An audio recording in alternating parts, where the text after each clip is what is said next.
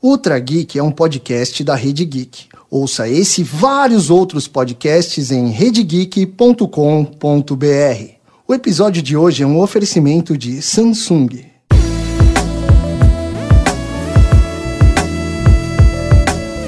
São Paulo, 1949. O estudante João Augusto Conrado do Amaral Gurgel caminha pelas ruas até chegar à Escola Politécnica de São Paulo. Confiante, ele passa por alguns carros Ford e Chevrolet enquanto carrega sua ideia para o projeto de conclusão do curso de Engenharia Mecânica. O estudante encontra seu orientador e apresenta seu protótipo. Professor, esse é o Tião, um carro popular 100% nacional. O orientador torce o nariz, franze a testa e solta enfático enquanto os colegas dão risada. Gurgel, aprende uma coisa: carro é uma coisa que não se fabrica, se compra. Chateado, o jovem refaz o projeto a pedido do seu professor. Constrói um guindaste e segue a vida. Mas, como sabemos, sonhos não costumam morrer fácil. Gurgel foi para os Estados Unidos, trabalhou na GM e na Ford. Voltou para o Brasil e montou uma concessionária da Volkswagen. Atrás da loja, montava minicarros para crianças e karts que foram usados por Emerson Fittipaldi em suas primeiras corridas. Gurgel começou a ficar conhecido e estreitou o relacionamento com o presidente da Volks da época, Schultz Wenck. Em 1965, Schultz não tinha nada para apresentar no salão do automóvel e perguntou se Gurgel tinha alguma ideia. Gurgel foi rápido na resposta: Tenho! Vou fazer um carro para você, mas se der certo, você vai me fornecer o chassis. Assim nasceu o Ipanema, um sucesso. O carro recebeu mais de 200 encomendas só no Salão do Automóvel de 1966. Pouco tempo depois, em 1 de setembro de 1969, 20 anos depois do protótipo idealizado na faculdade, o empresário inaugurou a Gurgel Motores, fabricando quatro carros por mês. A produção cresceu rápido e as criações de Gurgel também. Seus carros tinham os nomes do Brasil e eram feitos pensando nos brasileiros. Ipanema, Chavantes, Itaipu, um modelo elétrico, outro com placas de acrílico nas laterais para simular experiências de andar de moto, modelos militares, jipes com freios em cada roda, utilitários com preços mais acessíveis. Em 27 anos de existência, a Gurgel produziu 43 mil carros é a história desse brasileiro visionário, excêntrico e sonhador que você vai conhecer agora no Ultra Geek. O episódio de hoje tem a apresentação de Tato Tarkan, mas tem um ar meio de espião, né? É, de agente 86, cara. Você para o carro. Tira a maleta. Tira a maleta. Seria melhor só se fosse modo Jetsons. Pegava o carro, colocava na maleta e ia embora. E também de professor Mauri. Todo Cresceu brasileiro tem um ainda. pouco de publicitário no sangue. É, exatamente. Com a participação especial de Felipe Olivani, do Gurgel Clube São Paulo. E aí ele começou com um que era conversível, que hoje em dia é um dos mais procurados. Foram feitos aí, acho que por volta de 180 carros. Que é um carro que tem três portas. Tem discussões aí também também se leva 8, 9, 10 pessoas, mas leva uma galera. E é conversível e tem os dois para-brisas, eles são assimétricos porque em tese o da direita era para ele levantar, ser basculante para que o passageiro pudesse colocar uma metralhadora e Os links para o site e todas as redes sociais do Gurgel Clube São Paulo estão na publicação deste episódio em redegeek.com.br. Esse é o Ultra Geek e o papo sobre o Gurgel começa logo após os recadinhos.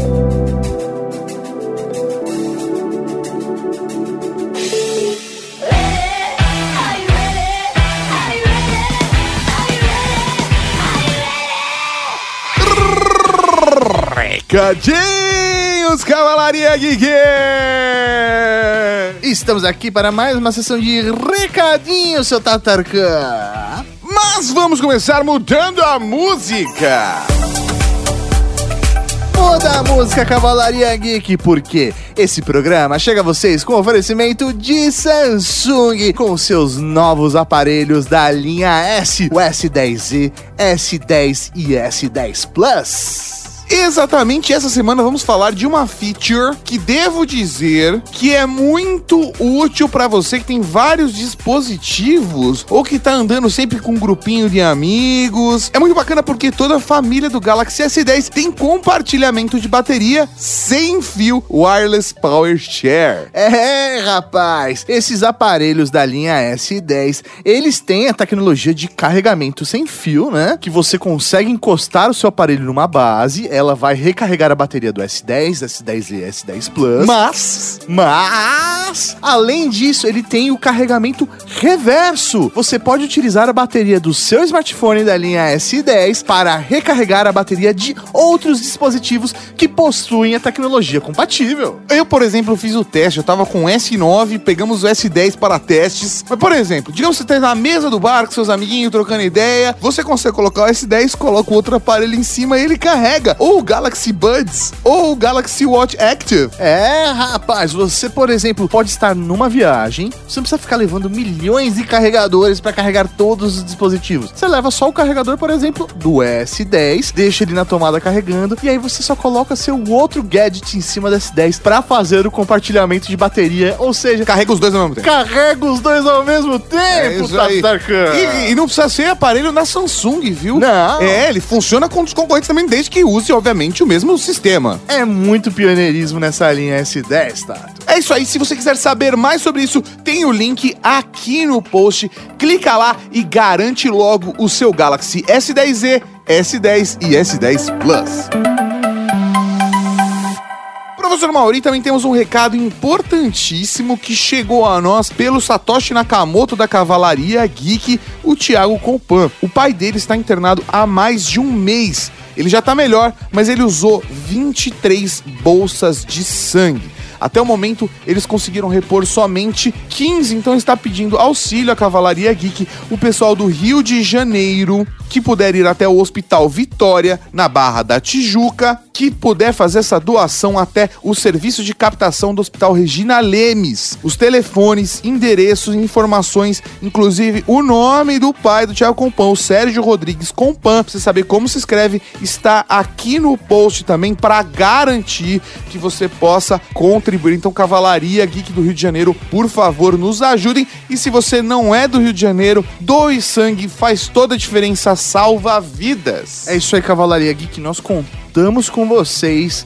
É um membro da Cavalaria Geek convocando vocês para fazer a diferença. Vamos doar sangue, sim, o Brasil inteiro. É só você procurar um posto, né? Um local para fazer essa doação. Mas em específico no Rio de Janeiro, nós estamos pedindo aí para o pai do Satoshi Nakamoto, o Sérgio Rodrigues Compan. Vamos ajudá-lo, já que ele utilizou 23 bolsas. Vamos repor isso para que outras vidas possam ser auxiliadas com esse sangue. E é o tipo de situação que poderia ser você aqui pedindo auxílio para cavalaria. Então, contribua você dessa vez, porque eu tenho certeza que caso você precise, a cavalaria vai estar lá para você no futuro também. Aproveitando esse momento, já que nós estamos falando com a Cavalaria Geek, seu Tatarkan. Nós sempre estamos falando com a Não, cavalaria. não, mas Geek, nós Mauro. estamos falando diretamente pra eles, porque isso importa diretamente a eles, não estamos aqui só Ah, desabafando. então tá bom. Não, não, não é o meu momento terapêutico Não, dentro não é. do serviço de atendimento. não, tá. não. Nós vamos falar agora do sorteio do padrinho. Olha! É isso mesmo, Cavalaria Geek. Você pode ser um padrinho. Você pode apoiar nosso trabalho em padrim.com.br barra Rede Geek. Colaborar com qualquer cota para manter esse conteúdo maravilhoso aqui à sua disposição. Mas... Neste mês já temos o sorteio.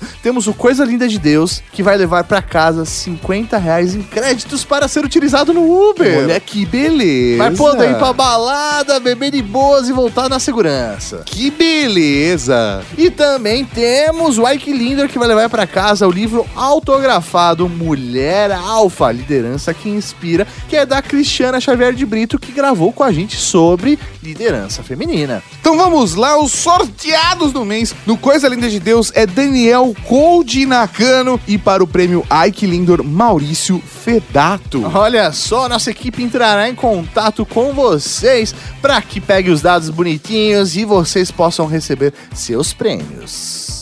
Lembrando que isso foi a galera que participou durante o mês de março e você pode participar agora no mês de abril e estará aí, a partir de diante, né? Você, entendeu? Nos sorteios, nas atividades. Teremos convidados no serviço de atendimento à cavalaria. Quem sabe, o Samori? Quem sabe? E mais uma coisa, já que estamos falando de padrinhos, Queria lembrar a toda a Cavalaria Geek que todo o valor arrecadado no mês de março foi destinado às vítimas da enchente aqui na região da Vila Exatamente. Prudente e Moca. Nós utilizamos, nós nos antecipamos, né, com um certo valor, que foi de mais ou menos 1.330 reais. A gente é. fez uma compra, né, a gente foi num mercado, fez uma grande compra utilizando esse valor para destinar essas pessoas que estavam precisando naquele momento. Só que agora nós temos o valor final que foi arrecadado nesse mês, que foi de R$ 1.400 228,69. Então deu mais ou menos uma diferença de 100 reais. E a gente vai então pegar esses 100 reais e vai comprar mais coisas para doar para essas pessoas. Já perguntar o que, que está sendo necessário agora e fazer uma atitude de uma maneira mais assertiva, tá? Não vai só entregar o dinheiro, a gente vai chegar lá com o que eles precisam, beleza? Beleza, Cavalaria, muito obrigado de verdade por essas doações vocês ajudaram Cara, muitas pessoas. Toda a diferença, vocês são uns lindos. Mas aí tá tudo agora! Agora tem podcast, podcast, podcast. Podcast!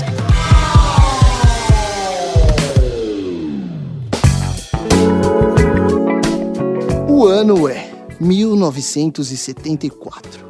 Você chega do trabalho, estaciona seu Gurgel Itaipu, vermelho tomate, de dois lugares na garagem de sua casa. No painel do carro, ao invés de velocímetro, um voltímetro. Para não pesar, as janelas são feitas de um plástico resistente. Você desliga o carro, desce, tira um fio do porta-mala, pluga uma das pontas na frente quadrada do gurgelzinho e a outra na tomada 110 que fica na parede. Pronto! Em 10 horas, as 12 baterias de 12 volts cada que alimentam o motor elétrico vão estar recarregadas para gerar 4 cavalos e meio de potência. Agora, com as baterias cheias, você vai poder rodar com 60 km de autonomia no outro dia. Dá para ir e voltar do trabalho tranquilamente, com a consciência leve por saber que seu carrinho, além de silencioso e econômico, ainda não polui a cidade. Daí você acorda e se dá conta que estamos em 2019. Os carros elétricos disponíveis no Brasil são híbridos e ainda vai levar tempo para que eles se tornem populares e acessíveis. Você pensa na Índia, que até 2030 vai proibir carros com motores a combustão. Pensa na França, na Inglaterra, Alemanha e Noruega, que também vão proibir a venda de veículos a diesel e a gasolina nos próximos anos. Aí você se lembra que por aqui ainda não há nem previsão de um movimento de transição parecido. O Gurgel Itaipu foi produzido por dois anos no começo dos anos de 1970. Se os investimentos sobre ele continuassem, o que será que ele teria feito pelo futuro dos veículos no Brasil? Estamos aqui hoje para falar de Gurgel. Isso mesmo, senhoras e senhores, Cavalaria Geek, nós vamos contar aqui a história dessa marca, desse homem também, né, que ajudou a construir um pouco desse lado geek do brasileiro, né? Nós temos sim empreendedores, não só coachings, né, como acontece hoje. Nós temos empreendedores há muito tempo aqui no Brasil, pessoas que inspiram a gente, que podem despertar alguns sentimentos, algumas vontades, né? Aquele sentimento de você também construir algo que marque a história do Brasil. E para isso nós trouxemos aqui o Felipe Olivani. Felipe, por favor, se apresente. Por que você está aqui hoje? Tudo bem? Eu estou aqui hoje para falar de Gurgel, que é uma coisa muito presente aí na minha vida já tem um bom tempo. Sou psicólogo de formação, trabalho numa escola atualmente, mas já tenho um bom tempo aí desde 2011, 2012 que já tô na vida dos clubes de Gurgel, indo para lá e para cá. Acabei de me desfazer do meu quarto carro da marca. Olha só. É, mas Existe mercado de gurgel Gurgel. né? Existe e é um mercado que está se tornando, assim como todos os outros de carro antigo, está valorizando, está ficando mais difícil achar um inteiro a cada dia. Vende Bitcoin e compra Gurgel.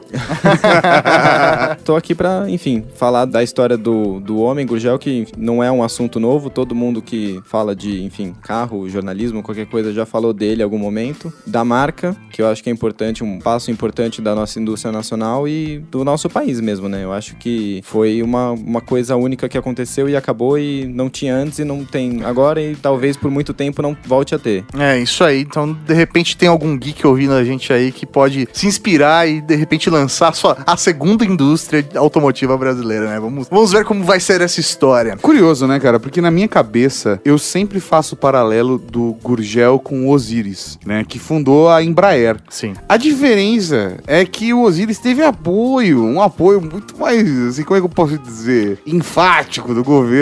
Sim. Coisa que pro Gurgel foi um pouquinho mais difícil, principalmente quando a gente chega na década de 90. Mas vamos contar um pouquinho, começar do começo, eu não, não quero trocar- passar os pés pelas mãos. Quando começa essa história, Felipe? Bom, eu acho que a gente pode dividir a história em duas partes, né? O, o homem Gurgel começa lá nos anos 20, ele nasce no interior de São Paulo, vem pra capital para fazer escola de engenharia é, mecânica na Politécnica. E aí a história muito famosa que todo mundo já ouviu de um jeito ou de outro é que o projeto de TCC era apresentar o protótipo de uma, uma grua. Gurgel desde então já era apaixonado pela ideia de um carro popular que fosse acessível ao homem brasileiro médio, que naquela época era muito mais pobre do que hoje em dia. Então ele apresentou, na verdade, o que ele chamou de Tião, que era um carrinho popular de dois cilindros que quase custou a graduação dele, que o professor famosamente disse pra ele é Gurgel, carro no Brasil não se faz, se compra. É, larga dessa ideia, que isso é coisa de empresa internacional, multinacional. A gente importa esse produto, a gente não vai fazer esse produto. E aí ele teve que, enfim, correr atrás, fazer essa, essa tal dessa grua aí em pouco tempo. Se formou, foi para os Estados Unidos, fez pós-graduação lá fora, ele trabalhou na Buick, na GM, teve contato lá na GM com parte do processo do desenvolvimento da Corvette, foi o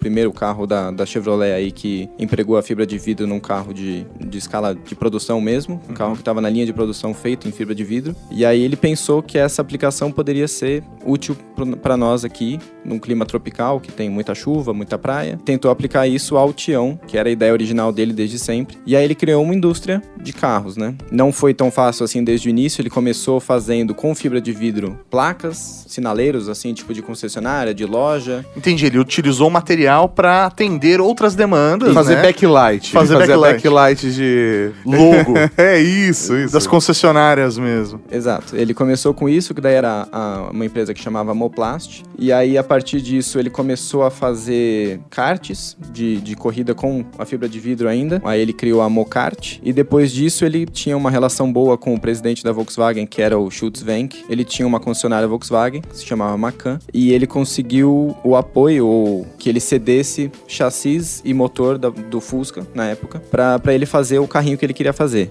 E aí ele fez um, uma espécie de bug, que era uma, uma bacia de, de fibra de vidro, plástico reforçado com fibra de vidro, em cima desse chassi que era encurtado, e começou a vender como o, o Gurgel 1200. Foi assim que ele começou. É, Basicamente, ele pegava um motor de Fusca, é, é isso, um motor de Fusca dentro de um chassi personalizado por ele e vendeu um bugzinho que era o Gurgel. É isso, esse foi o primeiro Gurgel. É, o primeiro carro, assim, ele começou quando ele tinha a Mocart, ele fazia os kartzinhos pra criança, e depois ele começou a fazer, inclusive, uns carrinhos que eram carrinhos mesmo, assim, tipo... Mini carros mesmo. tinha um desenho de carro, é, que alguns até foram sorteados pela, por empresas da época, tipo Todd, essas coisas, revista. E aí o primeiro carro pra gente mesmo, adulto, com carteira de habilitação, era esse Gurgel 1200, que daí tinha quatro tipos de, de acabamento, que era um chassi de Fusca encurtado um pouquinho, motor de Fusca com câmbio de Fusca, tudo Volkswagen, e aí uma bacia de fibra de desenho próprio dele lá, que era que se assemelhava mais ou menos aos bugs americanos da época, mas não era muito bem um bug, era uma coisa meio uma criação, tipo, tava trilhando um caminho próprio ali que os americanos não faziam, os europeus faziam mais ou menos e ninguém aqui fazia. Então ele começou por aí. Esse daí é o que tinha a versão Ipanema e a Isso. versão Enseada. É, tinha quatro: o Ipanema, o Enseada, o Augusta e o Chavante. Ah, é muito louco porque ele, ele dava nomes nacionais, brasileiros, né? Uhum. Pro, pro, Eu, eu acho que essa pegada nacionalista tá na história do Gurgel como um todo, né? Desde, desde a sua fundação, desde o seu início, tá- porque tá na vida do Gurgel, né? Uhum. É isso aí. Com certeza, ele, ele desde o início na faculdade ele já estava pensando no carro que fosse, não fosse um carro que fosse competir com o que na época era, sei lá, Cadillac, Ford, GM. Ele queria um carro que fosse acessível pro, pro homem médio, então ele queria fazer um carrinho simples e essa era a realidade do Brasil, na verdade, né? Então isso estava sempre muito pautado para ele e ele queria sempre tentar fazer isso com a tecnologia, com capital e com inteligência brasileira, vamos chamar assim. E aí ele vendia esse, esse bugzinho aí pela concessionária dele, e aí ele ficou sabendo que, na verdade, esse carro que tinha vários propósitos, mas acabava não tendo nenhum muito específico, porque o Chavante era o mais utilitário, era o mais, digamos assim, o mais, mais bruto, o Ipanema e o, Enseada eram carros do tipo esporte, e aí o Augusta era o, o mais luxuoso. Mas todos eles tinham a mesma carroceria, o que mudava era alguma besteirinha ali de, de acabamento e tal. Então ele começou a vender esse carro e ele soube que ele estava sendo usado no interior como um trator, vamos dizer assim. As pessoas colocavam uma carretinha atrás pra arar a terra, e aí, pelo fato de ser Volkswagen, tinha uma mecânica de fácil manutenção. Todo e- mundo com clipes e uma É. caneta Bic conseguia E um, resolver. e um cadarço de, de, de Converse consegue quebrava deixar fazer. qualquer coisa, ele ia lá na, na lojinha lá da cidade, comprava qualquer coisa que precisasse. Essa manutenção fácil e barata fazia com que isso virasse um novo tratorzinho assim do campo. E aí ele começou a considerar que, na verdade, talvez uma, um, um bom caminho aí fosse é, esse, esse campo do, do, do fora de estrada. E aí, então, depois ele fecha essa concessionária e aí ele abre uma indústria de, de automóveis mesmo ali na Avenida do Cursino, que era a Gurgel Motores, em 1969. Fazendo o mesmo carro, com outro nome, que daí vira o Gurgel QT, que era qualquer terreno. E aí ele, enfim, começa com os fora de estrada e fica exclusivamente nos fora de estrada por muito tempo. Depois ele começa a diversificar, quando ele começa a ter um pouquinho mais de mercado, começa a ter um pouquinho mais de isenção fiscal, começa a ter um pouquinho mais de incentivo do governo, começa a vender para órgão do governo. Acho que não teve um órgão do governo que não comprou carro da Gurgel em algum lugar. Então ele começa a ter um pouquinho mais de caixa e aí ele começa a diversificar a linha de, de, de montagem dele. Tem muito carro, tem muito modelo, tem muita variação de acabamento. E aí ele, a partir disso, sai de São Paulo e vai para Rio Claro, na- lá na beira da Avenida Washington Luiz, porque ele acreditava que ele ia economizar em marketing se ele só colocasse a fábrica na beira da estrada e erguesse um totem escrito Gurgel. Entendi, E ele usa a deixasse- fábrica como um grande outdoor. né? Exato. Por que, que eu vou mostrar uma coisa que eu já tenho em, outro, em outra forma? Eu vou colocar na beira da estrada, todo mundo que tá passando vê. É, Todo cresceu brasileiro tem mais um pouco ainda. de publicitário no sangue, né? Exatamente, cara. Você não precisa fazer uma faculdade de Não. publicidade. Basta você ser brasileiro. Já nasce com isso no sangue. É, é. E aí, dado o momento, ele percebe que tá na hora de perseguir o sonho original dele, que era realmente fazer o carro que ele queria fazer, trazer o, o Tião à vida. E aí ele começa a despejar todos os esforços, todo o dinheiro, tudo que ele tinha disponível para fazer o, o Tião, que depois, depois de muitos nomes, virou o BR-800, que, que foi comercializado mesmo. Uma coisa muito curiosa é a escolha da fibra de vidro, né? Porque se você for analisar um pouco do- da própria realidade brasileira, sabe? Eu me lembro da minha vida na década de 80, na década de 90, eu me lembro dos carros enferrujados. E o Gurgel nunca vai enferrujar, né? é um problema que ele não tem. É, há, há controvérsias. Muitos dos proprietários, eles vão muito por essa regra e aí, na verdade, o carro acaba acabando mesmo. É, o, o, ca- o carro desgasta, o carro quebra, desmonta, mas enferrujar Ah, não sim. enferruja. Porque, apesar dele ser de fibra de vidro, ele tem uma, é é necessário que tenha uma estrutura metálica por Óbvio, baixo. óbvio, Então, uma das inovações importantes dele foi o Plastil, que era o, o- uma das patentes dele, que era o chassi num sanduíche de fibra de vidro. Era um monobloco mesmo, mas que tinha a parte de fibra de vidro e a parte de perfil de, de, de aço. Ah, tá. Só que daí, pelo tratamento de chapa na época, pelo jeito de fazer, que era muito artesanal, acabava que o que era pra proteger acabava piorando a situação, porque prendia esse chassi de aço lá dentro, só que daí prendia a umidade junto. Então acabava por Uh. enferrujar. De dentro pra fora. Exato. Mas a carroceria, é verdade, nunca vai enferrujar. E aí, enfim, ele botou o BR-800 na prática, trancos e barrancos, com alguns, algumas isenções do governo, algumas dificuldades, e depois virou o Super Mini. E aí, acho que por um, um problema ali de contabilidade, enfim, o carro era muito caro de produzir, não tinha tanto retorno, a empresa foi se desgastando em empréstimos do governo e até que, enfim, 90 e, por 93, 94 ele pediu concordato e depois 95 pediu falência e o resto virou história mesmo porque acabou. Hoje em dia, enfim, a marca está registrada no nome de alguém lá que sonhou que ia fazer de novo, mas não fez e E tá lá parado, né?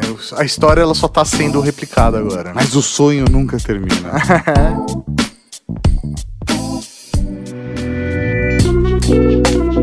Em 1988, Gurgel finalmente lançou seu carro com produção 100% nacional, o BR-800. O carro foi lançado inicialmente como Senna, sigla para Carro Econômico Nacional. Mas a família de Ayrton Senna não gostou de ter a fonética do seu sobrenome associado ao carro, né? E então entrou com um processo. O BR-800, sem Senna no nome, custava cerca de 7 mil dólares, 30% a menos que os demais carros. Isso porque o governo brasileiro incentivou a produção e taxou o carro com apenas 5% de IPI. Para se ter uma ideia, outros carros chegavam a ser taxados em até 25%. Assim que o Gurgel 100% nacional foi lançado, apenas poderiam adquirir o veículo quem comprasse ações da empresa. A estratégia de Gurgel para financiar a produção pelos próximos anos tinha um slogan certeiro. Se Henry Ford te convidasse para ser seu sócio, você não aceitaria? Foram vendidas 10 mil ações de 1.500 dólares cada para 8 mil pessoas. Em 1990, a venda do BR-800 estava liberada, mesmo para quem não tinha ações da empresa. No ano seguinte, cerca de 5 mil BR-800 rodavam pelo Brasil, nas mãos de sócios da Gurgel.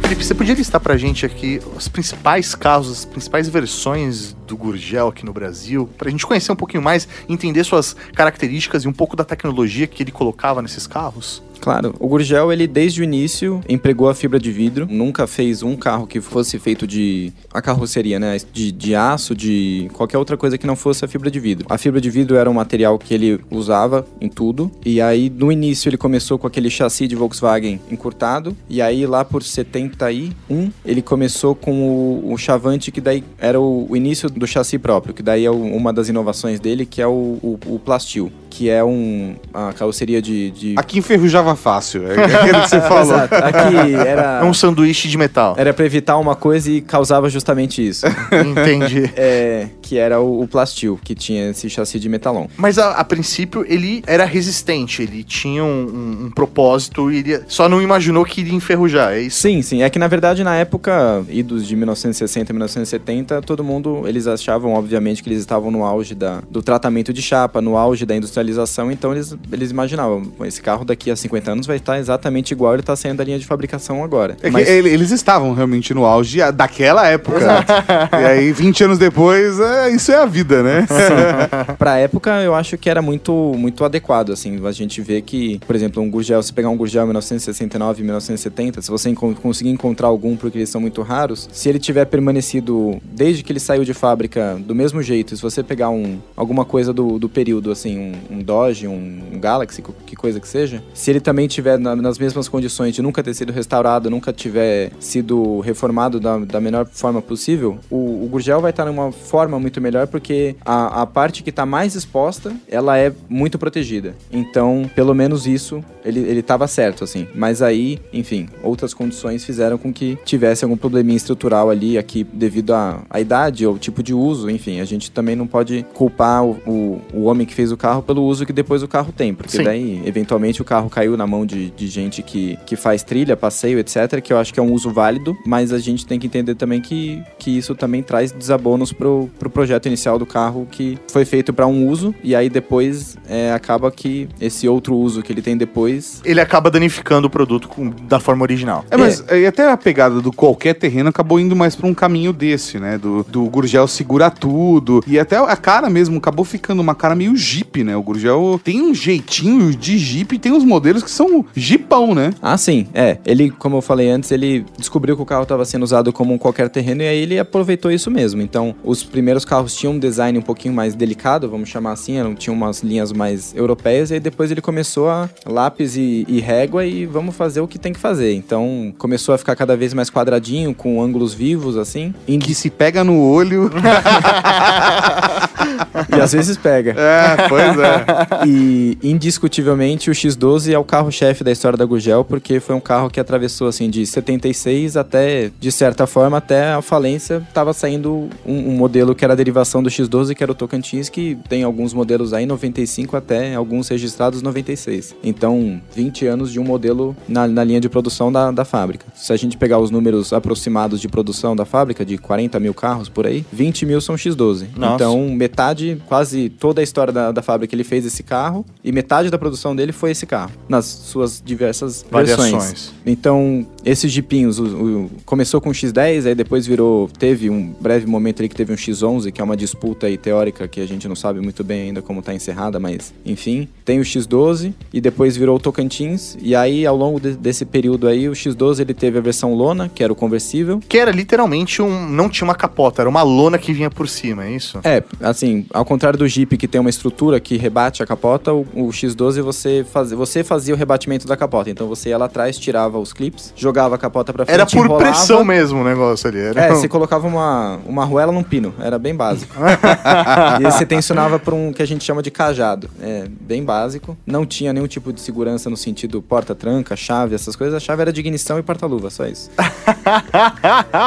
Genial. Tinha um modelo que a. Pelo menos não sei se era conceito ou um modelo de verdade, que eu vi num documentário. Que era um modelo que o porta-luva, na verdade, era uma mala de executivo. Que você tirava o porta-luva e levava com você pras reuniões. É, que eu acho que é um conceito muito muito avançado que eu não sei se isso já apareceu depois em outros momentos, mas, Mas eu é acho bem que, é, um- que é genial, particularmente. Mas esse- essa, era- essa era uma ideia que estava prevista pro Senna, que depois virou 280M, que depois virou o BR-800, e mas aí não acabou virando, não entrou na produção. Mas tem um ar meio de espião, né? É, de é. agente 86, cara. Você para o carro, Tira a maleta. tira a maleta. Seria melhor só se fosse modo Jetsons. Pegava o carro, colocava na maleta e ia embora.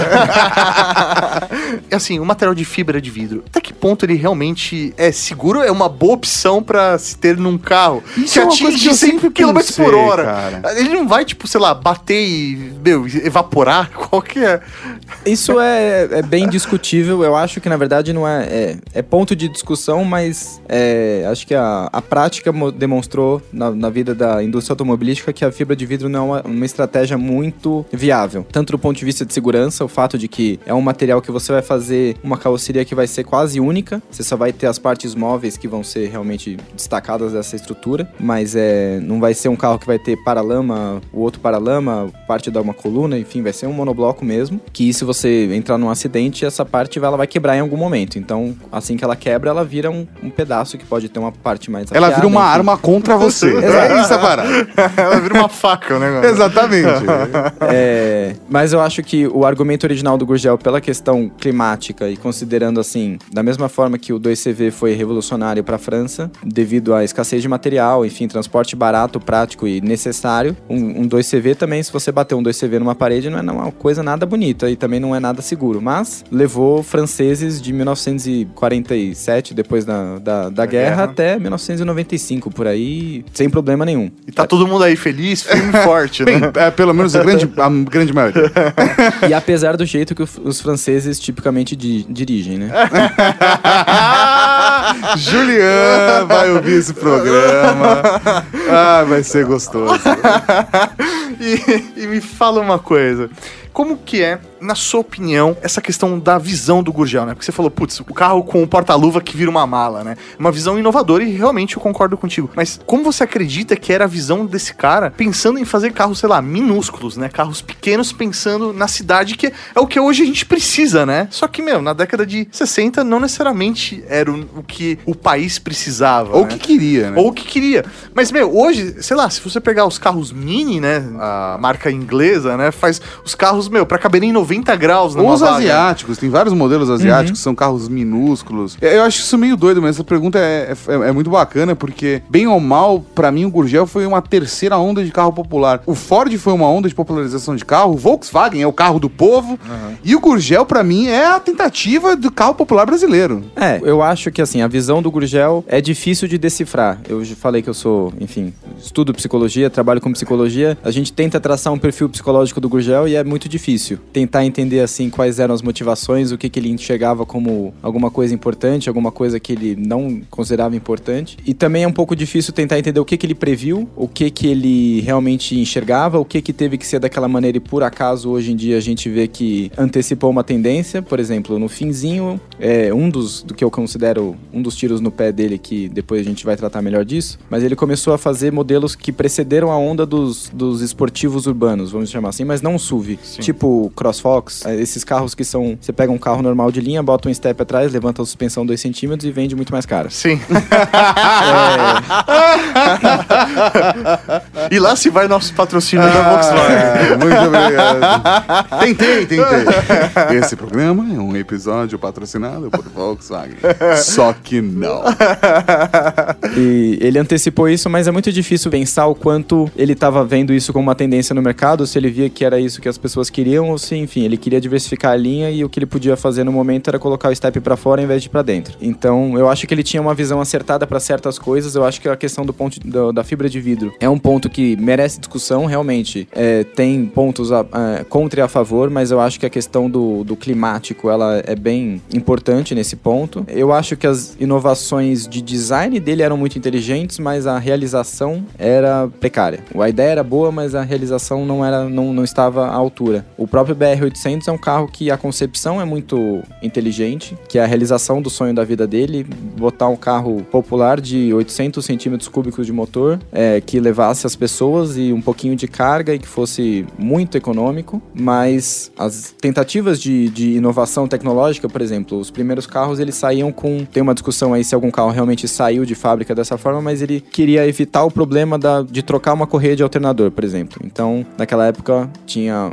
o, o eixo do, do motor que saía, tinha uma correia que é, girava o alternador e você carrega a bateria. E ele pensava, eu posso eliminar essa correia se eu colocar o alternador diretamente na- no, no, no eixo do, do virabrequim do motor. Ele colocou, na verdade, no, no eixo do comando. E aí, pelo fato de o eixo do comando ter um giro menor do que o eixo do motor, tá no bloco do motor, ele esquentava e girava pouco. Então, você dava uma volta com o carro, pronto, acabou a bateria. Você não tinha que trocar a correia, mas você tinha que Entendi. Você tinha que fazer uma chupeta. Essa é a verdade. O preço é pago de alguma forma, né, gente? É, é. Tem algum modelo que, na sua opinião, é marcante ou que você mais gosta aí dos gurgels? Gurgéis? Gurgels? Qual é o Qual é o plural? de Vamos- gurgel? Esse eu acho que é um ponto importantíssimo desse programa, a gente discutir o plural, entendeu?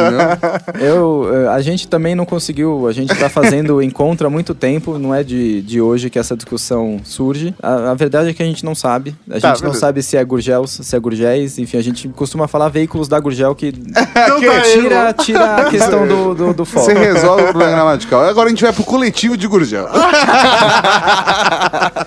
E eu acho que alguns modelos são mais importantes. Eu acho que o X12, indubitavelmente, é um, é um carro-chefe da marca. Assim, não dá pra falar de Gurgel sem pensar no, no Jeepinho X12, que foi usado pelo Exército, foi usado pelas companhias de telefonia, foi usado por qualquer polícia militar e civil aí adentro, no, no interior do país, usou um deles pelo menos. Órgão do, de fiscalização ambiental, com certeza teve vários. Eu acho que o BR-800 também com certeza tá aí nessa lista. Mais pro fim da fábrica ali, na época da falência, o apareceu o Delta, que é um modelo que pouca gente conhece, porque só foi, em tese foi feito um só, que a gente sabe, não tem, aparece ali em algum momento dois, mas a gente não sabe que fim teve, que eu acho até engraçado, assim, que o, o Gurgel ele tava falindo e tava criando, abrindo novas empresas. Então ele, a Gurgel Motorista estava falindo e ele abre a Santos Dumont Tecnologia, e aí ele tenta lançar um projeto que seria realmente, então ali o Tião tá aparecendo novamente, ainda ainda mais espartano. Então era um carro que tinha uma estrutura de, de aço aparente com pedaços de fibra que se encaixava ali, que o carro, tornava o carro meio modular. Você conseguia colocar a capota, tirar a capota, tinha uma capotinha de lona que você poderia usar, virava meio hatch, meio perua, meio picape. E aí toda a ideia de colocar o Santos Dumont como nome da empresa era que ele falava que o homem precisou primeiro inventar uma coisa complicada, que era o avião, para depois inventar uma coisa muito mais simples, que era a asa delta. Então precisou fazer um carro muito complicado, supostamente, para depois fazer um carro muito mais simples. Que era o Então, Delta. Esse era o projeto Delta. Genial o discurso, genial. Um modelo que eu acho muito da hora é o X15. Mano, aquilo é, uma, é um caminhão barra caminhonete, barra Ah, cabine dupla. Se barra- mudar a tração embaixo, ele vira um tanque de guerra. Não, é isso aí, eu sei lá, tem cara de ser aqueles carros híbridos que você pode entrar na água. É Carro muito... anfíbio. Carro anfíbio, É aí. isso, ele tem cara de carro anfíbio. Tem muita gente que pergunta se ele realmente é. Tem gente que descobre que ele não é e aí tenta fazer ele virar híbrido, que geralmente culmina num, num problema. O X15 geralmente, pra quem, enfim, chega primeiro na marca, é o primeiro susto que eles tomam. Eles falam, nossa, que coisa esquisita, eu vou atrás pra descobrir o que, é isso. Realmente é um carro que eu acho que não deve ter um ou dois carros parecidos com ele no mundo. É muito. O, o design realmente tem uma proposta muito esquisita, mas a verdade é que ele começou como uma proposta pro exército. Então, ele começou como uma plataforma que tinha bancos em cima, e aí ele ofereceu pro exército aquilo ali meio que como se fosse uma, um transporte de soldados junto com um canhão. O exército meio que não gostou muito da ideia, achou que não era muito prático, utilizável. E ele falou: Bom, já tenho essa ideia aqui na cabeça, vou tentar fazer Já fiz o daqui." projeto mesmo, então vamos botar pra vender. É, eu já perdi dinheiro, então vamos tentar ganhar um pouquinho de dinheiro. e aí ele começou com um que era conversível, que hoje em dia é um dos mais procurados. É, foram feitos aí, acho que por volta de 180 carros, que é um carro que tem três portas, leva. Tem discussões aí também se leva 8, 9, 10 pessoas, mas leva uma galera. E é conversível e tem. Os dois para-brisas eles são assimétricos, porque em tese o da direita era para ele levantar, ser basculante, para que o passageiro pudesse colocar uma metralhadora e Sim. é muito da hora isso. que animal, cara. É muito bom. Doido. E aí depois ele pegou isso daí pra deixar um pouco menos bizarro, ele fechou a capota, colocou quatro portas e três fileiras de banco e tentou vender. E aí vendeu mais, por incrível que pareça. É lógico, você podia usar o carro com a metralhadora. Aí Qualquer pessoa. Quem, quem são não compraria um carro desse? E o Super Mini? Porque o Super Mini já foi bem mais pro final da, da vida da, da Gurgel, da empresa Gurgel, né? Sim, o Super Mini, eu pessoalmente, assim, não, não sei como que a comunidade vai receber isso, assim, digamos. Você a não é um comunidade do Gurgel. Mas eu acho que o Super Mini tem um pouquinho de culpa, em, em- em muitas aspas, assim, com a falência, porque o BR-800, ele realmente foi, na prática, um- o carro 100% nacional, porque a concepção foi 100% nacional, o, o motor foi também, uma, de, da concepção até a realização 100% nacional, todas as peças, componentes, etc., tu- tudo bem, o- certas peças vinham de carros cujo projeto era europeu ou americano, e- mas aí, enfim, de certa forma empregava um, um fornecedor de peça brasileiro, então eu considero isso pelo menos como alguma coisa que tivesse considerando a indústria nacional. Ah, você faz essa porca aqui pra Volkswagen, vende a mesma porca pra mim, eu uso no meu projeto, e aí o custo de produção das chapas, dos equipamentos pra fazer essa porca, que a Volkswagen já pagou, eu absorvo. Não preciso, não preciso pagar. entendeu? A Volkswagen absorveu a porca pra mim. Dá licença, muito obrigado. Quanto custa? Inteligente. Brasileiro, brasileiro ainda. Então, o BR-800 ele realizou isso, do meu ponto de vista, assim, dessa coisa do 100% nacional. E, na verdade, no fim do BR-800 e aí pro Super Mini isso continua, isso se perde um pouco porque daí o câmbio começa a ser importado da Argentina, do, do, do que era o Ford Sierra lá, que era, vai, um, um escorte diferente que eles tinham. E aí, em dado momento, tem uma greve dos alfandegários, não sei se eu posso chamar assim, é, aduaneiros, que segurou mais de 500 carros dele no pátio porque ele não conseguia entregar o carro sem câmbio. E aí, Só que enfim, o câmbio era da Ford, e aí ficava difícil, né? o, o câmbio era da Ford e estava preso lá na Argentina. Então ele não conseguia entregar o carro e aí o comprador desiste, o, o concessionário perde a confiança, etc e tal. E aí isso foi um dos, uma das pás de cal, geralmente. que- é, Ajudou a cavar aí essa cova. Exato. Mas eu acho que o, o Super Mini, ele é. Talvez seja o que o projeto inicial do BR-800 não era o que o Gurgel queria, mas era o que o- talvez o consumidor quisesse desde o início. Porque é um carrinho que tem um desenho muito mais moderno, muito mais an- antenado ali com a época. Tem linhas mais suaves, é menos reto, enfim. Ele, ele é um projeto mais agradável de você olhar, apesar dele ser um pouco menos funcional, por incrível que pareça. O carro, ele começou. O BR-800, ele é, em dado momento, da evolução dele ele fica o melhor que ele pode ser, e aí no Super Mini ele perde algumas dessas características e ele fica pior. Apesar de ficar mais bonito, ele fica pior.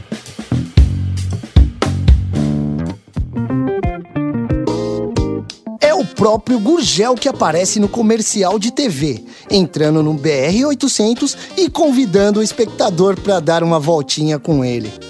Gurgel era o próprio garoto propaganda da sua empresa. Em 1975, o jornalista Eduardo Viotti tomou um susto já no primeiro contato com o empresário.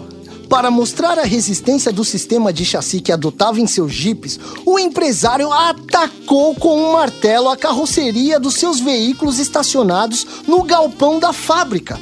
Na reportagem Gurgel, o engenheiro que virou o carro, publicada na Quatro Rodas, o jornalista relata.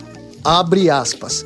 Marteladas reais, possantes, vibravam na estrutura aparentemente incólume dos pobres automóveis, seguidas por fortes argumentos. Experimente fazer isso em um carro comum, disse ele. Depois disso, colocou-me no banco de passageiros de um chavante e passou a fazer diabruras numa pista semelhante à de motocross que havia nos fundos da empresa. Tudo foi um pouco assustador, mas convincente. Fecha aspas. O jornalista saiu de lá convencido a comprar um Chavante XT Azul 1973. Gurgel tinha bons argumentos.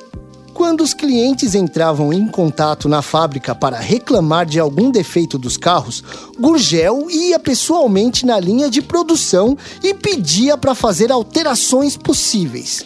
Gurgel era onipresente.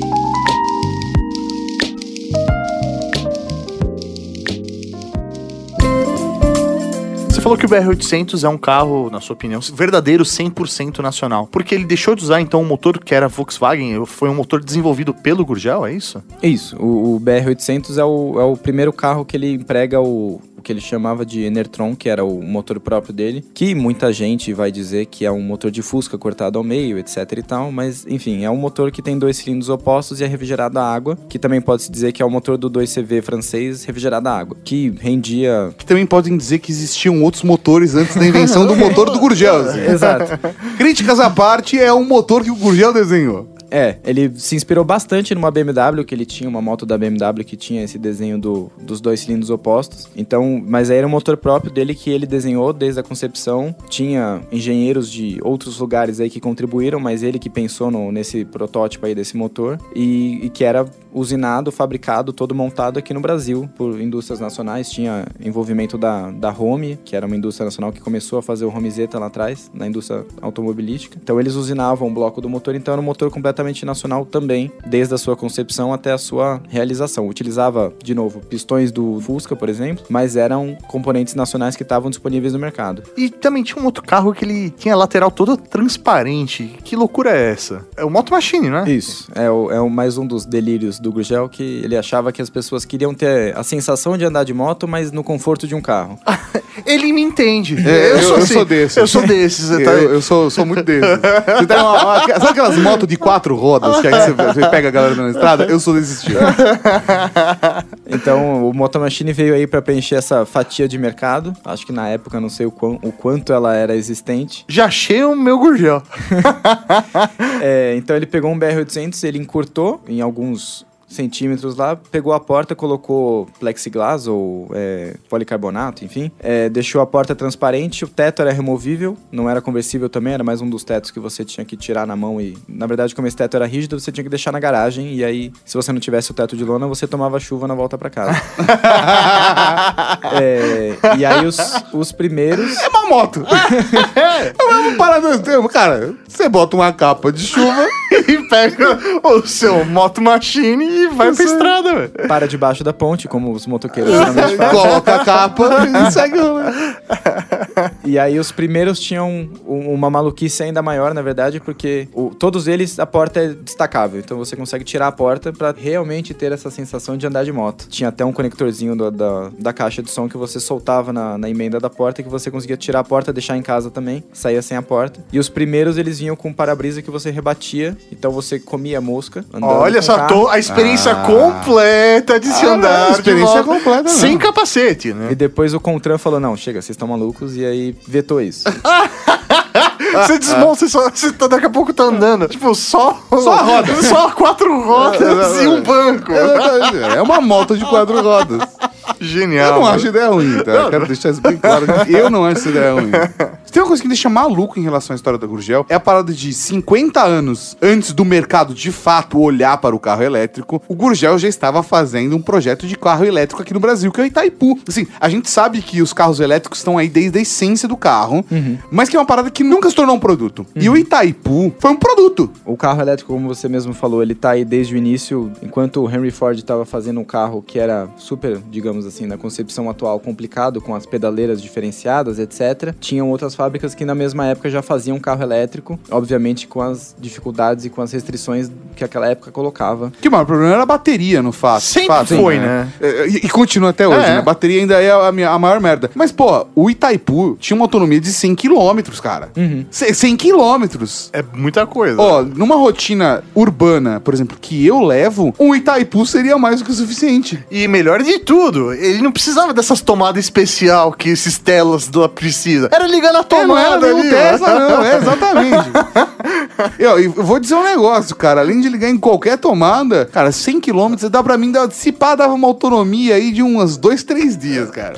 Porra, é animal, cara. O problema das baterias é um problema até hoje, mas não seria se naquela época tivesse continuado a se desenvolver tanto quanto o carro a combustível, o carro a petróleo, enfim. Sim. A, a combustão acabou sendo a solução que foi abarcada pelo mercado e ela era menos complicada, porque tem o tempo de carregamento da bateria, que até hoje ainda é um problema, né? A gente ainda não tá 100% adap- adaptado a isso. Tem mesmo um Tesla, que é um carro que, uau, é o carro mais tecnológico do mundo e se vende como um carro mais tecnológico do mundo. Você vai chegar, vai ter que parar e ficar carregando ele 45 minutos na estrada se acabar a bateria dele. Você tem que ficar 45 minutos parado, vai lá no grau, come uma, um pão de queijo, um frango assado, uma pamonha e aí sim volta pra estrada. Mas aí, enfim, o Gurgel ele teve essa. Mais uma vez, a gente não sabe se foi uma visão, se foi uma ideia maluca, se foi só o. Ah, vamos tentar isso daqui. Mas ele começou com Itaipu, então ele começou com um carrinho que era urbano mesmo, duas pessoas e baterias e um motorzinho elétrico lá. Que depois o elétrico sempre foi caminhando muito na via do protótipo e do estatal, vamos chamar assim. Então, tipo, empresas do governo elas tinham alguns desses carros na, na frota deles que eram elétricos, mas eram muito mais utilizados como carros de uso interno para levar coisa, enfim. De um ponto a outro. Uhum. Ah, vamos pegar o fulano na portaria, leva lá pro uh, centro de eventos. Pega lá o Itaipu elétrico e faz isso. Isso. É discutido quanto que o- o- os modelos do Itaipu, né? Porque ele começou com esse pequenininho e depois ele começou a fazer uns tipo picape furgão, enfim. Foi variando um pouco a linha do Itaipu, sempre tentando melhorar aí. Mas é discutido quanto isso realmente chegou no público normal. Você chegar numa concessionária Gujão e falar quero comprar um carro elétrico, a gente não sabe exatamente como isso acontecia. Ou se acontecia desse jeito mesmo. Exato. A gente sabe é que depois de algum tempo, até esses que tinham um destino estatal, eles foram reconvertidos depois para combustão de novo. Então aí tirava toda a parte elétrica, colocava o motor mais uma vez de Fusca. É, mas aí a gente consegue ver que os mostradores são completamente diferentes, etc. E aí tem alguns aí que estão preservados em coleções aí pelo Brasil que a gente consegue preservar um pouquinho dessa história do, do elétrico original mesmo. Mas é uma parcela muito pequena do- da produção do Gurgel, mas ao mesmo tempo é uma das partes mais expressivas do que ele considerava ser uma fábrica que, que estivesse na vanguarda, vamos chamar assim, entre algumas aspas, da indústria nacional. Então, tinham fábricas que já estavam instaladas aqui desde o começo do século e que não, não era cogitado isso, enfim, era o, o- combustível, o petróleo, e essa era a alternativa, e não se pensava em outra forma para o Brasil, não se pensava em outra forma para o mundo especificamente, e, e o que dirá o Brasil, né? E a parada curiosa é que ao mesmo tempo que a gente tinha o Gurgel trabalhando com o projeto do carro elétrico e desenvolvendo o Itaipu, a gente tinha uma outra parcela também aqui dentro do Brasil desenvolvendo a tecnologia de combustão para veículos a álcool, né? Que de certa forma é, pensando na viabilidade para a questão sustentável, ele gera também gera monóxido de carbono, mas em contrapartida ele é mais limpo e o combustível você pode plantar, né? Que é uma parada fantástica em conceito. Foi o que pegou, mas o Gurgel, de fato, o João Gurgel, não era um cara muito a favor disso, né? É, é, essa é mais uma das opiniões controversas dele. Até certo ponto ele relutou em, em colocar a empresa dele como uma jogadora desse processo do Pro Álcool aí. Tem uma entrevista famosa famosa que ele critica fortemente o pró-álcool, mas ele tinha uma opinião que eu considero que ela é errada porque ele achava que o pró-álcool estava errado porque ele plantava alimento para o carro quando ele devia plantar alimento para o homem. Mas hoje em dia sabe-se que a, o problema de alimentação do mundo não é de produção e sim de distribuição. Então não é um problema de precisamos de campo para plantar cevada, ou seja lá o que for, trigo. É... Cevada é um bom ponto de vista. Eu- Lúpulo e cevada nós precisamos plantar. Ele era contrário, notoriamente, ao pró-álcool, demorou um pouco pra entrar na onda do pró-álcool, mas logo depois, assim que o, o álcool realmente começou a virar uma, uma coisa, assim, começou a ser levado a sério, as fábricas começaram a entrar no, no, no programa aí do pró-álcool, teve um, um raid da integração nacional, que foi chamado na época, que daí as fabricantes colocavam seus carros com, com combustível do álcool pra rodar, e aí eles rodaram o Brasil, e aí a Fiat colocou o 147 na época, o, a Dodge colocou o 1800, o Polara, é, o Gurgel mandou um X12, obviamente, e aí não, não sei dizer se tinha mais algum outro carro. Na verdade, é, é curiosa a, a coisa, porque o, o Gurgel, ele era contra o Pro álcool, mas ele nem tinha que, em tese, muito se mexer pra isso, porque o motor era Volkswagen. Então era só comprar o motor ali, tava tudo certo. O, o- o que tiver adaptado da Vox, eu coloco aqui. A Vox vai ter? Vai. Então o Gurgel tem. Tá, ó, garantido o Gurgel aqui. Ó, vai ter, tá tudo bem.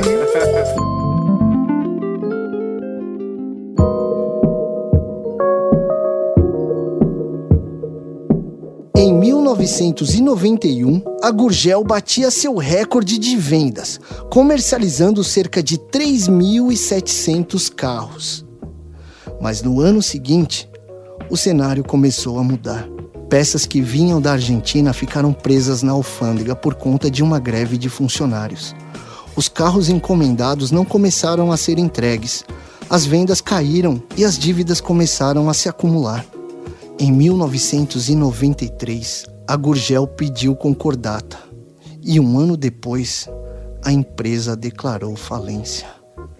Diagnosticado com Alzheimer, Gurgel adoeceu.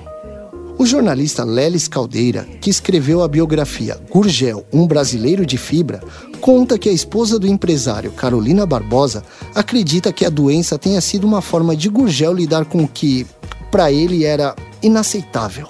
Em 2004, o registro do nome da empresa fundada pelo engenheiro Agugel Motores expirou junto ao Instituto Nacional da Propriedade. Paulo Emílio Lemos, de Presidente Prudente, em São Paulo, comprou a marca e o logo da empresa por 850 reais. A família Gurgel entrou com uma ação judicial contra Paulo. Em 30 de janeiro de 2009, a doença complicou e Gurgel faleceu.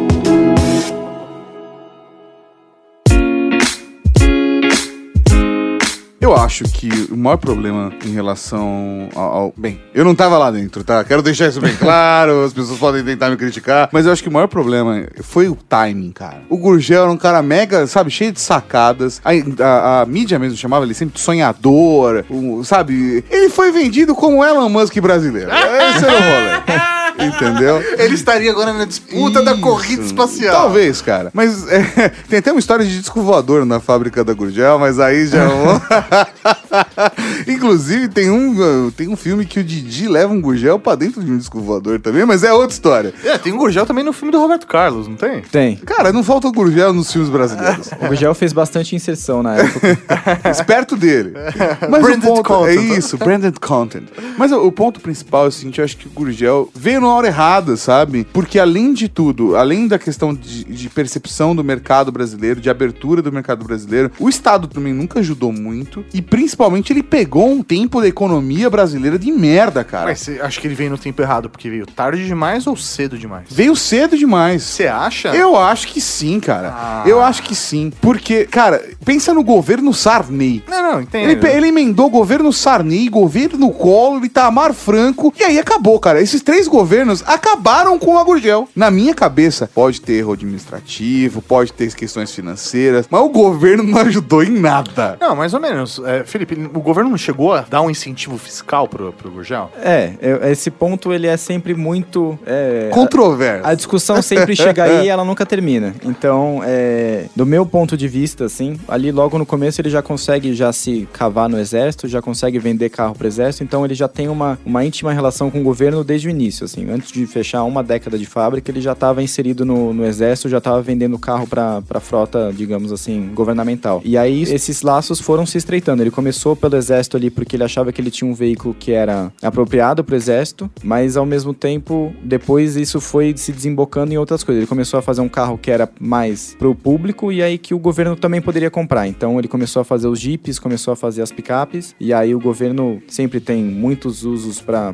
os carros, então os jipinhos entraram aí dentro da Amazônia, foram para não sei aonde, as picapes estavam aí pela cidade circulando, então ele te, sempre teve uma relação muito íntima e amigável com o governo e até certo ponto tudo que ele precisava ele conseguiu com o governo. Então empréstimo, BNDES, é, o nome dele estava sempre lá circulando, ele sempre, acho que, não sei se ele chegava a terminar, a pagar um empréstimo, ele já pegava outro, ou se às vezes nem terminava e já pegava outro, mas o, o realmente, o, quando ele chega aí nessa parte do, dos incentivos, digamos assim, é, fiscais mesmo, quando ele precisa de um, um desconto no, no, preço do carro, quando não é alguma coisa para fazer uma fábrica, quando não é para trazer certa tecnologia. Ele também teve um, um, apoio do governo. Quando ele faz o, o BR-800, ele consegue um desconto do IPI da alíquota Foi do a primeira, a primeira fabricante de carro a ter desconto no IPI desse jeito, né? Sim, porque na, naquela época ainda o carro com menos capacidade que se fazia na época era o 1600, que era o, o, Fusca. E aí ele fez um carro que tinha metade disso, né? Que era 800 centímetros cúbicos, que era o, o BR-800. E aí ele fala, eu acho que a minha tributação deveria ser diferente devido a isso, e aí a, o, o governo. E colou. Acatou. Ele falou, ele falou, é verdade. Ah, você, tem razão. É, você é metade do motor, é metade do imposto. Daqui, ó, plá, carimbou. E aí ele teve uma, uma isenção, e aí isso alavancou logo de início, ele conseguiu emplacar o BR-800 aí de certa forma com essa isenção, mas aí logo depois isso foi liberado para as outras. Não que a não Fiat bateu na porta liberado. também, né? Sim, isso foi liberado para todo mundo e aí demorou um pouquinho para a turma acordar e perceber. A Fiat tinha o Uno, que se beneficiou disso logo de, de cara depois, porque daí eles fizeram o Mille, também tinha menos de, de mil cilindradas cúbicas. E aí depois todo mundo seguiu, aí a Ford fez o, o Escort, o Hobby, que tinha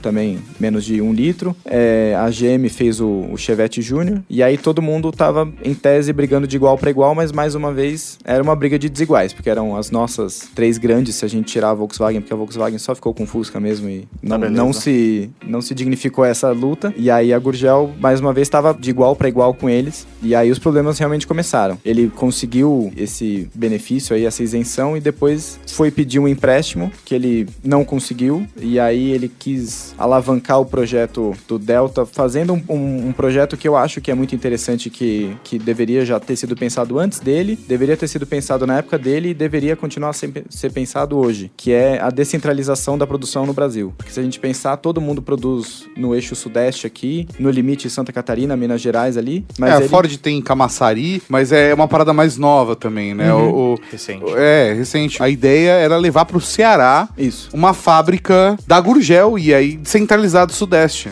Exato. E aí ele queria fazer uma coisa descentralizada no sentido de fazer uma coisa específica para a região que ele está. Então, São Paulo ia vender um tipo de carro e Ceará, Nordeste, ia vender outro tipo de carro, porque realmente as realidades são diferentes, tanto financeiras, quanto sociais, quanto estruturais mesmo, ruas, enfim, etc. E aí ele pediu um benefício para conseguir fazer a fábrica lá, conseguiu comprar o terreno, trouxe o ferramental da Citroën Argentina que tinha fechado recentemente, trouxe tudo. E aí o governo de São Paulo e o governo do Ceará assinaram uma carta de compromisso que que culminaria num negócio. É, ele, o problema é o nome, que eles chamaram de carta de intenção, porque não é um compromisso. é uma intenção. Temos a intenção de, mas não temos obrigação. É, exatamente.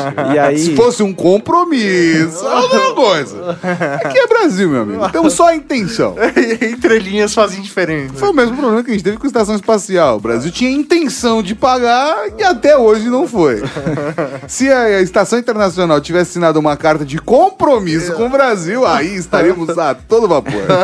Mas aí o, o Fleury, na época que era o governador de São Paulo, retirou a sua, a sua parte, e aí o Ciro Gomes, que era o governador do Ceará, também saiu, e aí o Gugel ficou com uma fábrica lá, uma aqui, sem dinheiro para nenhuma das duas, e aí realmente foi de ladeira abaixo. Mas do meu ponto de vista, eu acho que não faltou ajuda, mão amiga do governo em nenhum momento. Eu acho que, ao contrário de todas as outras marcas, o Gurgel ele se inseriu em lugares onde as outras não estavam. Então, por exemplo, vai, um exemplo besta, prefeitura de Minas Gerais deveria ter alguns 10, 20 Fiat 147, Fiat Uno depois, mas nenhum, nenhum Ford, nenhum Fiat, nenhum Volkswagen foi para a frota inteira do, do IBAMA lá no, na Amazonas, enfim. É, então o governo ele realmente cedeu bastante para o Gurgel, facilitou muito, mas por exemplo, a gente comentou que a Ford tem uma fábrica em Camaçari, na Bahia, que foi um terreno doado com isenção de imposto de, a perder de vista, sei lá, 25, 30 anos. É um chute meu, não é um, um dado. Sim, sim, sim. Não, não, não, dado técnico, é só. É, é só um- uma especulação. Mas o Gurgel comprou a fábrica na Cursino e na beira da Washington Luiz também com recurso próprio. Ele comprou aquela fábrica e pagou imposto normal, ao contrário de outras empresas. Então, isso também é um, um ponto. É, as relações são diferentes, porque aí a relação internacional tem uns interesses, então o governo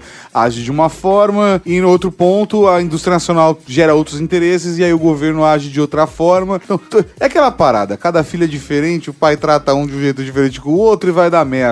É, é, Eu não sei, eu acho que além de tudo, não necessariamente culpa dos governos só, porque eu acho que também atrapalhou, mas tem uma questão administrativa que foi extremamente complicada. Financeiramente, pô, o Gurgel, a Gurgel, estava cavando buraco para construir uma grande base estrutural para poder girar uma indústria gigante. E no final das contas você viu como cova. E ao mesmo tempo, eu também enxergo que o momento econômico foi um momento econômico de bosta, sabe? É, economicamente, a parada estava afundando. O Brasil inteiro estava com dificuldade, é, e a inflação, e to- todos os fatores que a gente sabe muito bem da É, história. a economia, ela, inclusive, ela era tudo era precificado em cima de dólar, né? O próprio carro, né? O sonho dele era chegar num valor de 3 mil dólares o carro, né? O carro mais popular. Mas no fim ele vendia pro, a próximo, próximo de 7 mil dólares, que era mais ou menos o que o restante do mercado já conseguia também trabalhar, né? Então ele não tinha também uma diferenciação, ele não tinha um valor diferenciado para se destacar em relação às outras marcas. Sim, é, eu acho que tem um, um momento econômico, ele, ele pesa bastante, e se a gente considerar que também o momento econômico ele era reflexo do momento político. Então, enquanto a ditadura militar estava mandando no Brasil, o, o que eles consideravam que certos tipos de indústria eram essenciais, interessantes e outros não, com certeza o automóvel nacional ele estava, de certa forma, num, num lugar bom para Ah, em a ditadura. né? Porque eles Assim fecharam... como a Embraer também se beneficiou desse, desse momento ainda também, né? Sim, porque eles, eles fecharam a importação, era casos muito específicos que você conseguia trazer um carro de fora para o Brasil, então de um período ali a gente não tinha nenhum tipo de importação de carro para o consumidor comum. Então a gente tinha Chevrolet, Volkswagen, Ford e Volkswagen e o Gurgel. Então é, essas eram as opções e aí, tanto é que isso desembocou naquela maluquice brasileira de fazer picape com ar-condicionado e TV dentro, enfim, para conseguir dar um pouquinho de gosto de, de diferença pro brasileiro que tava comprando Fusca há 30 anos, tava comprando Gol há 10, enfim. E uma vez que o governo muda, vira um governo democrático e aí as importações, o Collor abre as importações e aí quando começa a chegar carro com injeção eletrônica, começa a chegar, de certa forma, os, os outros carros realmente baratos, tipo o Lada que vinha da União Soviética, que poderia estar no mesmo pé da, da tecnologia ali, mas vinha com outro tipo de preço, aí realmente abalou tanto a- a- o resto da indústria nacional, mas especificamente o Gurgel, porque ele estava num lugar muito privilegiado e perdeu isso, porque ficou frente a muita coisa diferente, do nada. E aí bate no ponto mais triste, né, cara? Que é, a Gurgel acabou meio que de um jeito meio silencioso no final das contas. Não foi uma coisa assim. Acho que eles fizeram um pequeno vídeo do tipo, não deu, um vídeo institucional do valeu, obrigado. E as pessoas estavam trabalhando lá. Teve ainda uma galera que trabalhou, sei lá, 15 funcionários ainda tentando trabalhar de graça pra pagar a dívida e ver se conseguia ressurgir a parada. E o João Augusto, que pereceu junto com a marca, eh, questões de saúde emocional. E a Gurgel acabou e ele morreu, né? Sim, o- a parte do fim mesmo da, da história, uma vez que assinada a falência, o que acontece depois, é, eu acho que é um, é um ponto delicado, digamos assim, para todo mundo que gosta de Gurgel, gosta um pouquinho da indústria nacional, porque o fim todo é muito triste, assim, ele tava tentando realmente colocar um projeto para acontecer, e aí as portas que sempre estiveram abertas pro Gurgel se fecham. Tem um livro do, do Lelis Caldeira que é sobre o Gurgel mesmo, sobre a história,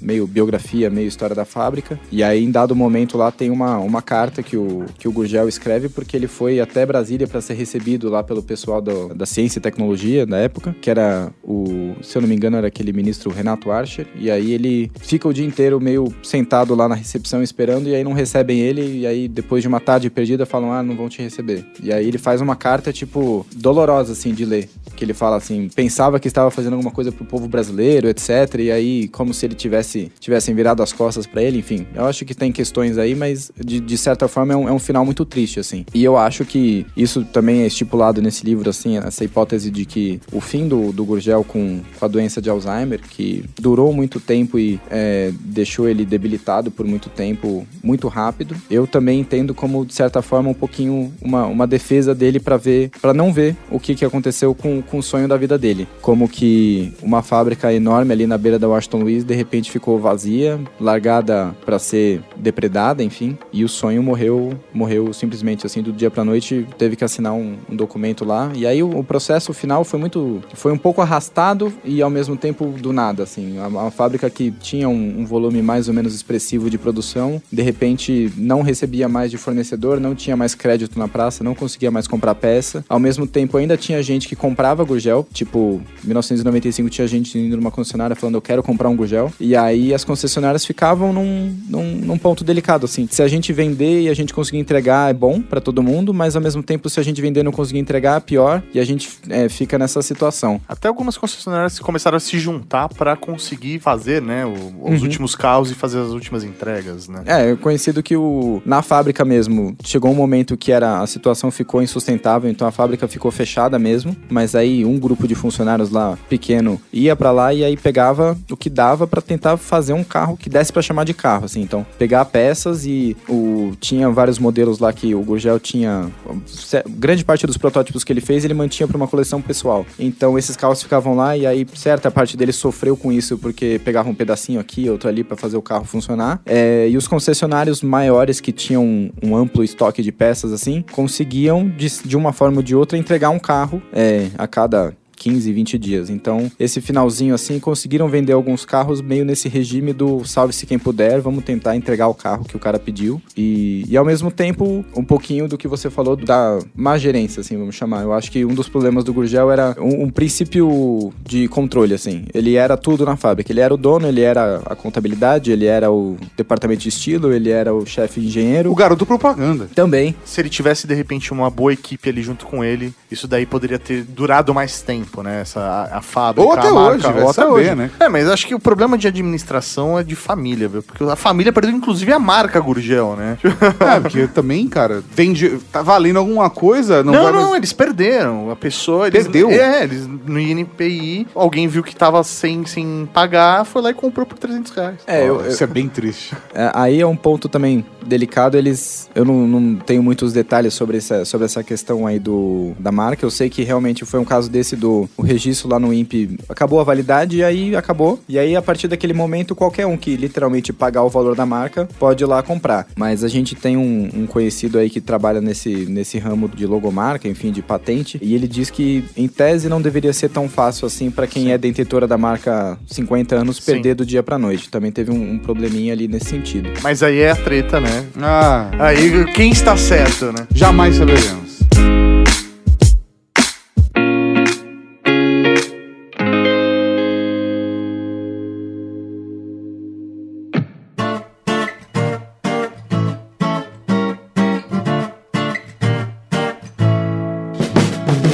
Fazer parte da Cavalaria Geek e participar do nosso conteúdo? Compartilhe com a gente a sua opinião em áudio pelo WhatsApp 11 98765 6950.